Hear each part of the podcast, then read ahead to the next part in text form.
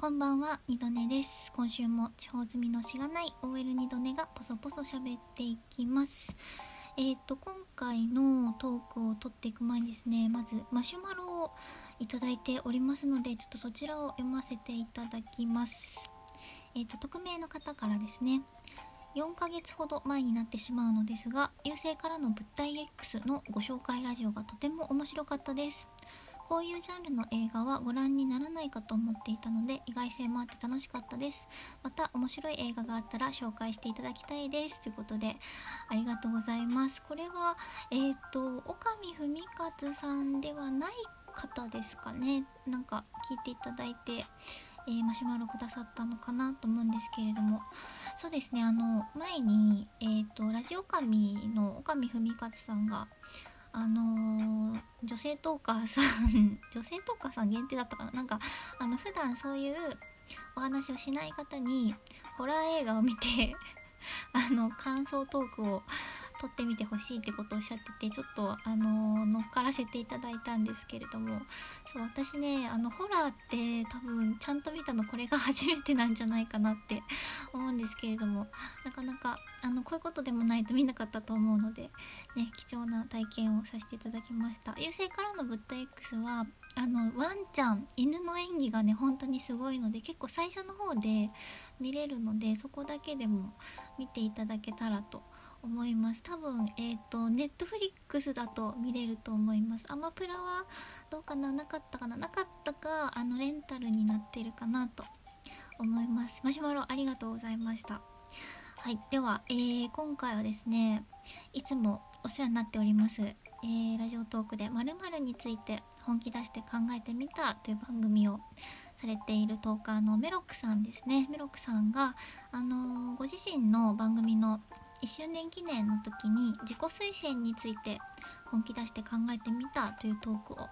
撮っていらっしゃいましてで、まあ、よかったら皆さんも自分のラジオの好きな回おすすめの回自己推薦してみませんかそういうトーク撮ってみませんかっていうので、えー言っていたのでちょっと私も今回は二度寝ラジオの自己推薦を考えてみたいと思います。でえっ、と一応ですね趣旨としてはあんまりこう反応が少なかったり、まあ、再生されてない再生回数少なめだったりするけど自分で好きな回とかまあ聞いてほしい回っていうのがあるので、まあ、そういったところで考えていきたいなと思うんですけれども、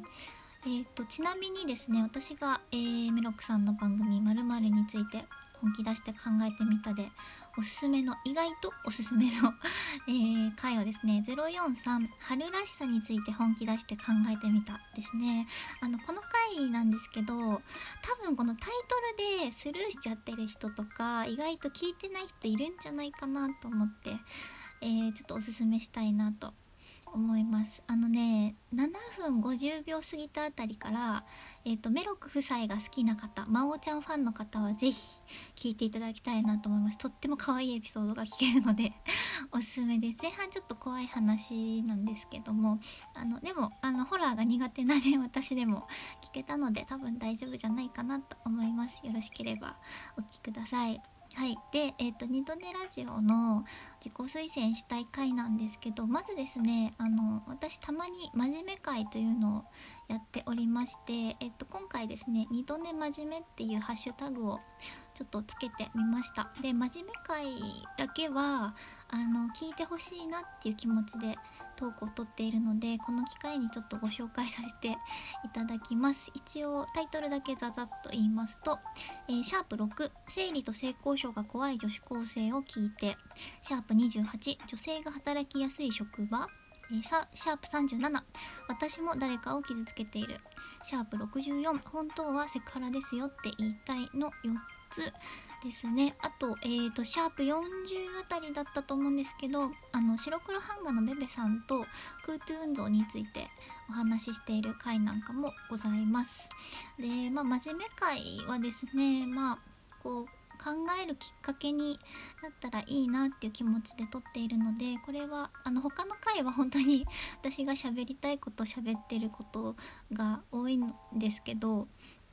でも真面目会だけはあの聞いてほしいっていう気持ちで、えー、投稿を取っております。でもあのありがたいことに結構反響をいただけることが多いので本当にそれは嬉しく思っています。またあの今後も撮っていきたいと思いますのでぜひぜひ聞いてください。はい。ではでは、えー、と今回はですねシャープ50より前の中からちょっと、えー、自己推薦会を考えてみましたので、えー、ざざっとこちらも、え、ご紹介していきたいと思います。まずですね、えー、あ古い順でいきますね。まず、えー、シャープ14夢的な推しそうでない推し。これはですねまあ私のオタクとしてのベースの話があできてるかなと思ったので多分聞いてもらうとオタクとしての二度寝のことがまあわかるんじゃないかなと思います、まあ、好きな声優さんの話とか推し推しの話ですね。まあ夢女だったりあの声オタ声フェチの話とかおじけんさんの話とかを しております。でもね聞き返してみたらすごい喋りがゆっくりだったので1.3倍速がちょうどいいかなと 思います、えー、それからですねシャープ17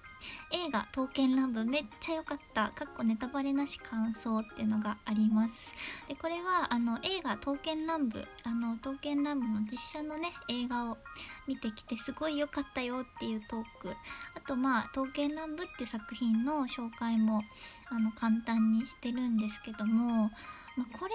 はですね実はあのこの映画「トンケイ乱舞」のトークの中でもその映画で伏線回収が素晴らしかったっていう話をしてたりとかあので私は伏線回収がすごく好きなので見てて面白かったみたいなことを確か言ってたと思うんですけど、えーと、実は私このトークこのシャープ17の中にその映画「刀剣乱舞」への伏線を自分で貼っているんですね。これはですね映画、まあ、もしこのあの二度寝ラジオ聞いてくださってる方の中にこの映画を見た人がもしもしいたらあの気づくかもしれないんですけど実はね伏線を自分で貼ってるんですよ。